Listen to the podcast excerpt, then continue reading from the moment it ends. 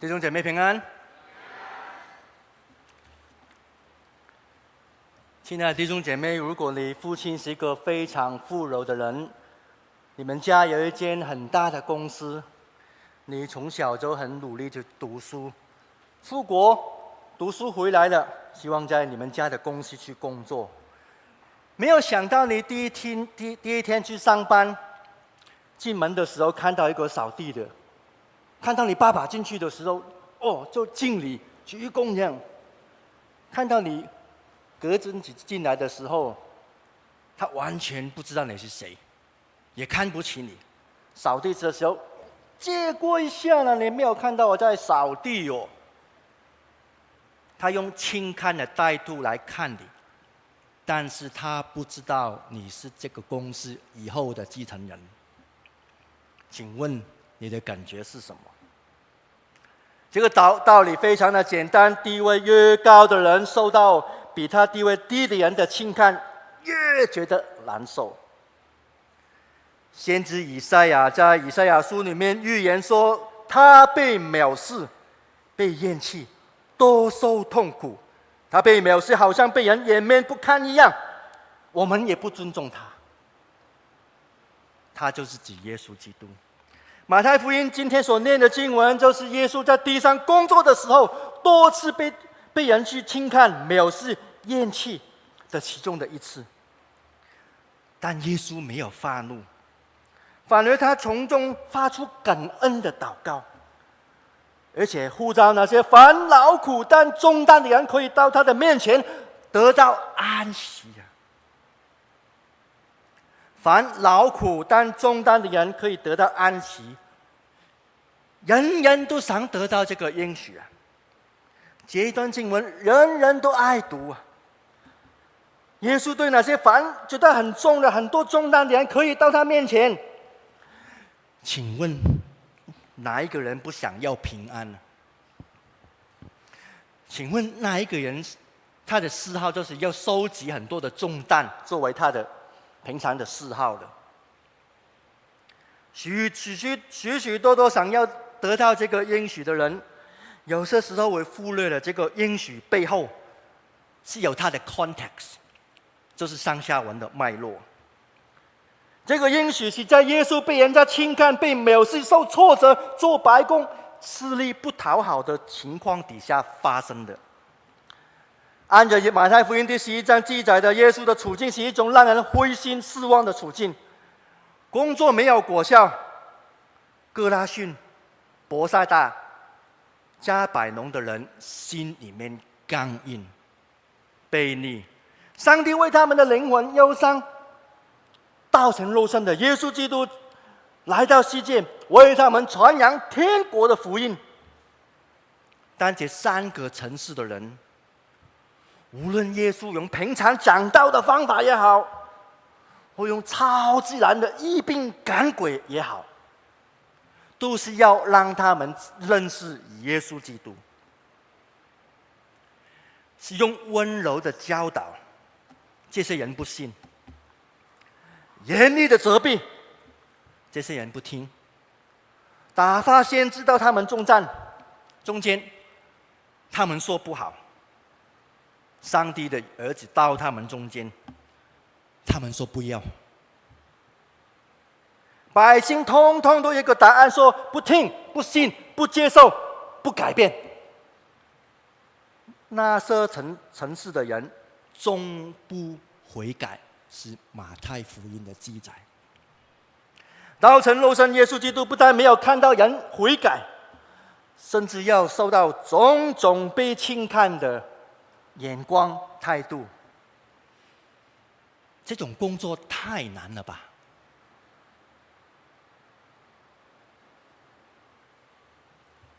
但当耶稣受到这样的待遇，他没有对上帝任何的埋怨，他没有像那个总经理的儿子一样，立刻把门口扫地那个开除，明天就不用来上班了。或者是他对着天说：“你们这些不悔改的人，愿主把火降下来。”耶稣反而用很平静、很安稳的信心来祷告，这个美丽的祷告示范了一样东西，就是在困难当中，怎么样享受到属天的安息。对很多很多人来说，在一个灰心、沮丧环境当中，大可以找到理由来自我可怜一番呢。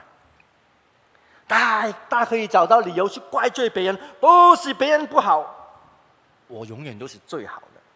大可以找到理由摆烂，啊你不做，啊我也不做嘛，大家都一起不做。大可以找到理由沮丧。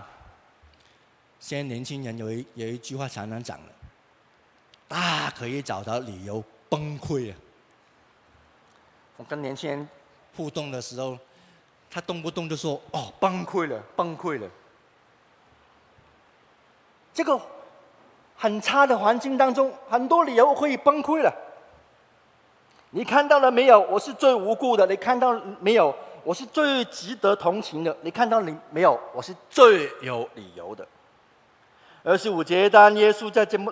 这样糟糕的时候，说了一句很重要的话：“父啊，天地的主，我感谢你，因为你将这些事向聪明的人是藏起来的，向着婴孩显明出来。”这句话本身就是说明了祷告的意义。祷告就是向上帝的赞美，祷告就是向上帝的诉说。祷告是向上帝张开口，把你的难处告诉他。生命总是有不顺利的时候，人总是有灰心失望的时候，甚至耶稣基督道成肉身的时候，也是困难重重啊。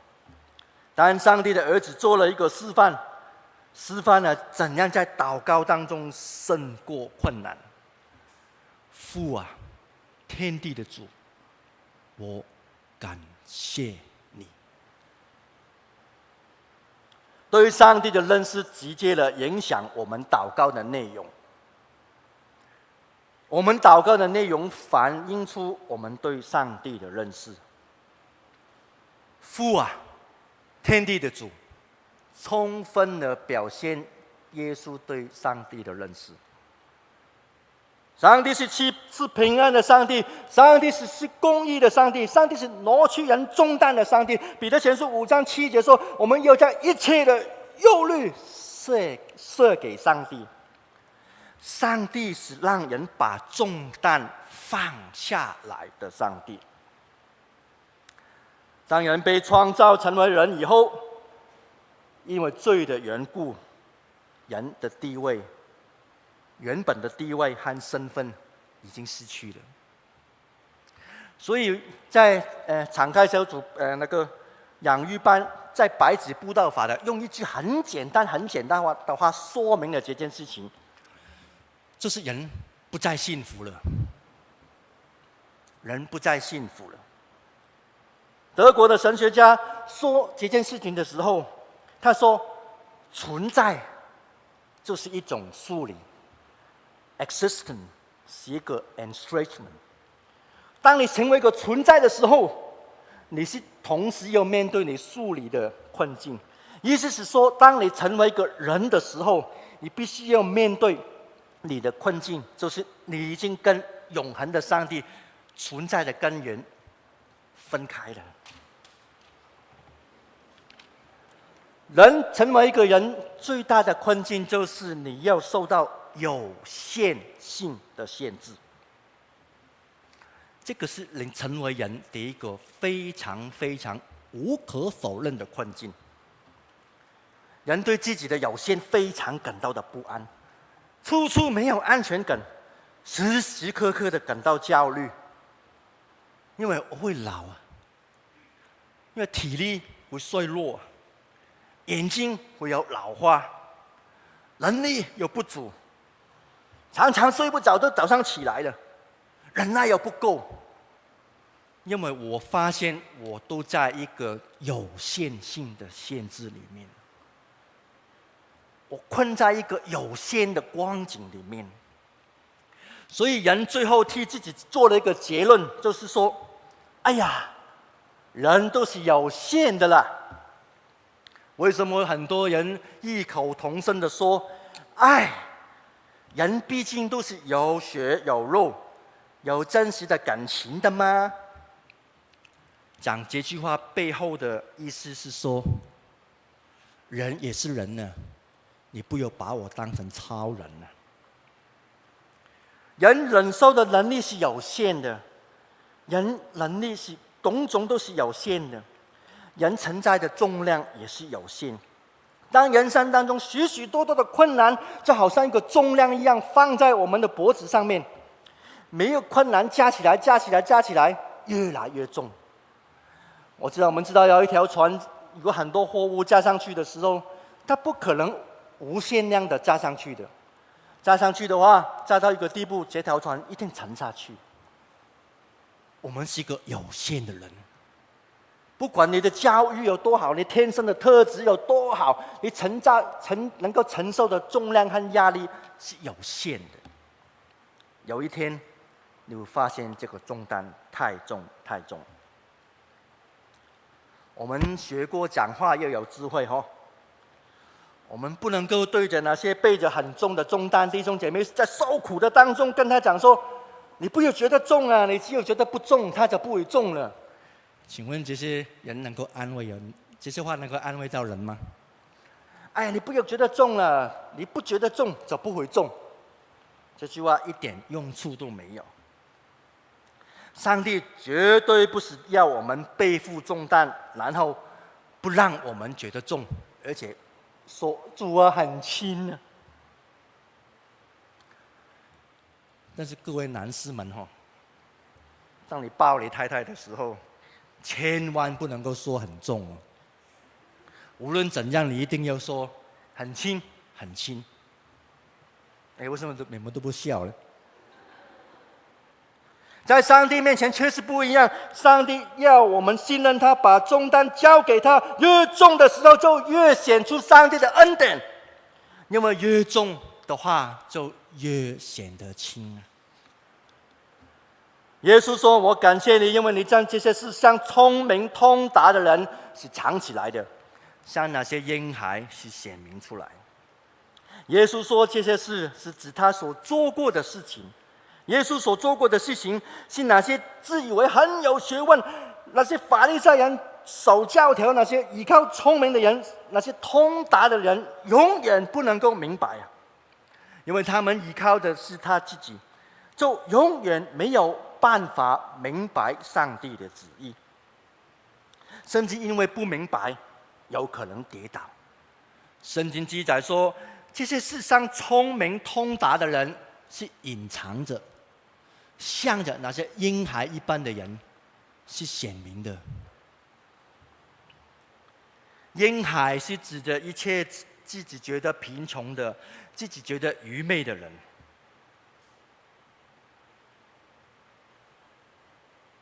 因为凡像婴孩一般的人，才能够明白上帝的旨意。耶稣受到那些聪明通达的人，那些人。不接受他，藐视他，诽谤他。但耶稣的焦点没有停留在这些人的问题上面，而立刻想到那些小数的、谦卑的，和像婴孩一般的人。而耶稣就单单为了像婴孩一般的人，这群人来感谢上帝。从工作当中没有看到果效的情景当中。在失望、沮丧的当中，耶稣看出了上帝对待聪明人和婴孩不一样的对待的方式。上帝阻挡骄傲的人，赐福给谦卑的人。上帝的儿子耶稣基督，他所行的就是异能、赶鬼、医病，所传讲的是没有加水的真理。仅能也不能够让这些城市的人悔改，这是多么令人沮丧的事情。哪怕是这样，耶稣仍然满心的来感谢上帝。原因很简单，因为耶稣的心并没有注意他他自己所做的事情的果效，而且注意在工作当中认识上帝。认识上帝对待人的方法。上帝的儿子耶稣基督，他虽然在工作上没有什么果效，但从这个当中，他认对上帝有更深、更深的认识。接下来，耶稣就讲说：“父啊，是的，因为你的美意本是如此。”这句话好像乐器上的琴键一样。一个会弹琴的人，当你按了和谐的音下去的时候，会发出美妙的音乐。父啊，是的。这句话是多么的让人家欣赏。曾经有一间嗯很大的公司的总经理在国外，他信主以后去到一个很大很大的教会里面，教会呃他也希望开始学习服侍了，然后教会的牧师就安排他去一个呃总务下面的呃那个呃小组里面负责学习侍奉，他被派到的工作就是在一千多人的礼拜堂里面。去看那个椅子有没有成为一条直线，那看一看你面前的圣经有没有一本一本的放好。他觉得被看不起了。我是总经理，我来排椅子哦。所以他开启这部门，开始挑剔教会，埋怨教会，因为他觉得被轻看。被藐视了，弟兄姐妹，我们想一想，如果一个略略有地位的人受到人家轻看、不重视，已经会难过了。上帝的儿子耶稣基督来到世界上的时候，那些人听了、看了，那些诚实的人，没有人愿意悔改。我们主接受了这些人的反应，但是他的反应。是立刻的赞美上帝。当一个人的心与上帝的旨意有冲突的时候，是不可能有平安。必须要等到他愿意放下自己的意思，顺服上帝旨意的时候，才能够得着安息。许许多多的时候，我们为自己抱不平，做这个做那个。或者是我们受了创伤了，心里面好像波浪翻腾一样，甚至接下来就是一堆负面的情绪，埋怨、批评。弟兄姐妹，如果我们在环境中没有看到上帝的美意，我们就没有办法明白上帝在我们生命当中的旨意。父啊，因为你的美意本是如此。用简单来讲，就是父啊，这个就是你的意思啦。如果这样回答的话，我相信这个人对上帝有深深的认识。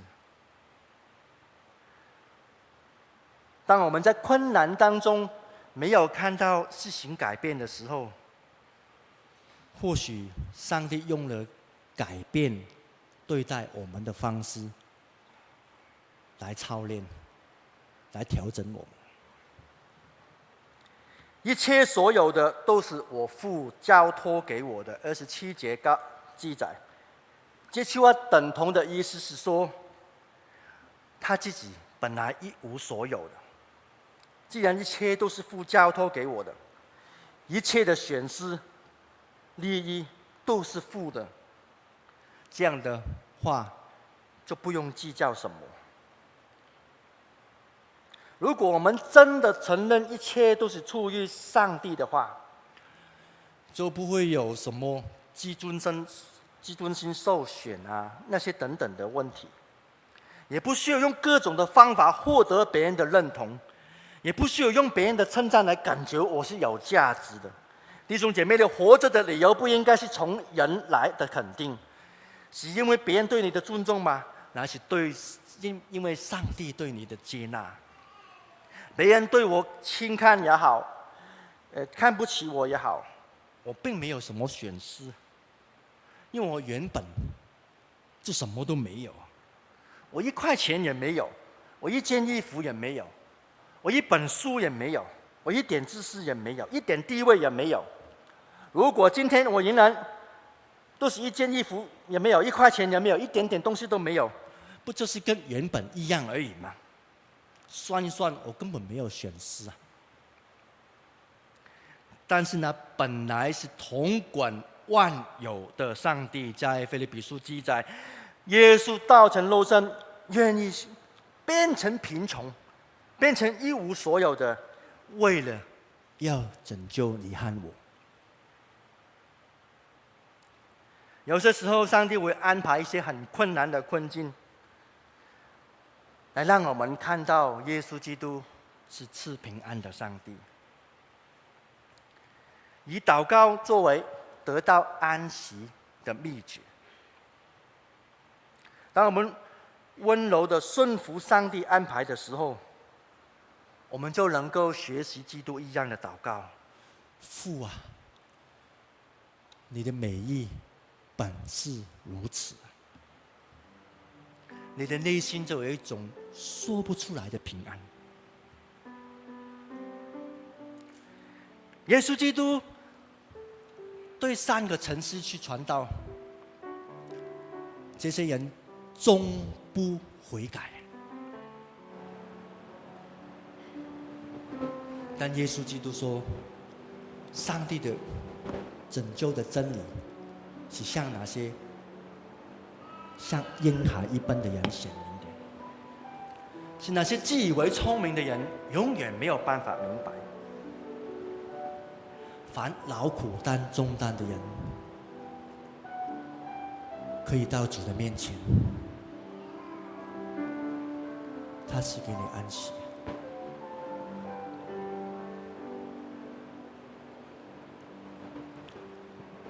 前几天去韩国，看到听到牧师有一个比喻，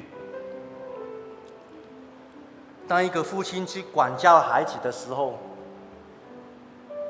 无论是他是做错或者是无理的，你越跑，父亲就会越管教。最安全的方法是什么？跑到父亲面前抱住他，父亲就打不下去了。亲爱的弟兄姐妹，如果你今天是带着重担来的，我邀请你来到耶稣的面前，投靠他，把你自己藏在上帝的里面。耶稣基督应许，烦恼苦担重担的人，可以到他的面前，他赐给你安息。